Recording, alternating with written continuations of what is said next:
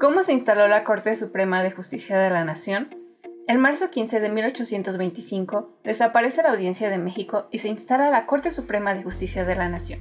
En un inicio era la encargada de resolver las apelaciones y demás recursos ordinarios, así como de administrar justicia en la capital.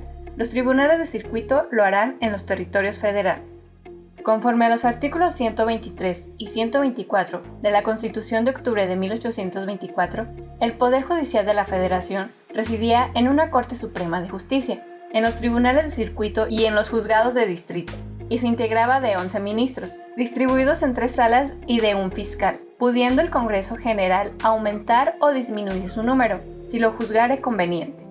La elección de los ministros se hacía en un mismo día por las legislaturas de los estados a mayoría absoluta de votos. Por ministerios de ley, en el caso de faltar al presidente de la República, el presidente de la Corte podía asumir el cargo.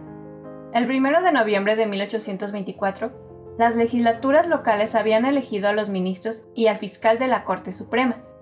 Se había nombrado como presidente a Miguel Domínguez, esposo de doña Josefa Ortiz, y vicepresidente a Juan Ignacio Godoy.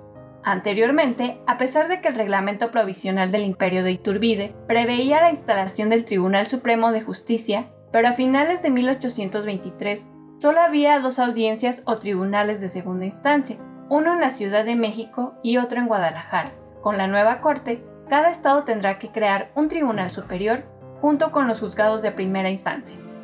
El proyecto de acta constitutiva de la Federación de 28 de diciembre de 1823 por primera vez usó el término Corte Suprema de Justicia, en lugar de Tribunal Supremo que utilizaba la Constitución de Cádiz.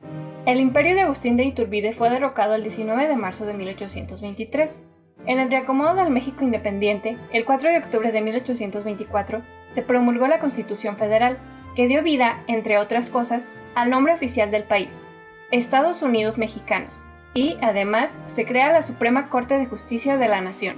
Actualmente la Suprema Corte de Justicia de la Nación es el máximo tribunal constitucional del país y cabeza del Poder Judicial de la Federación.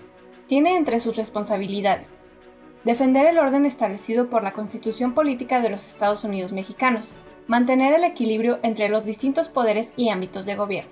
A través de las resoluciones judiciales, solucionar de manera definitiva asuntos que son de gran importancia para la sociedad. De manera más específica, entre los asuntos cuya atención le corresponde se encuentran los siguientes. Los medios de control de constitucionalidad, el juicio de amparo, las contradicciones de tesis, sustentadas entre dos o más órganos jurisdiccionales, las controversias que por razón de competencia surjan entre los tribunales locales y federales, entre otros. Mi nombre es Andrea Román y te agradezco que me hayas escuchado. Te invito a que nos compartas tu opinión a través de las redes sociales.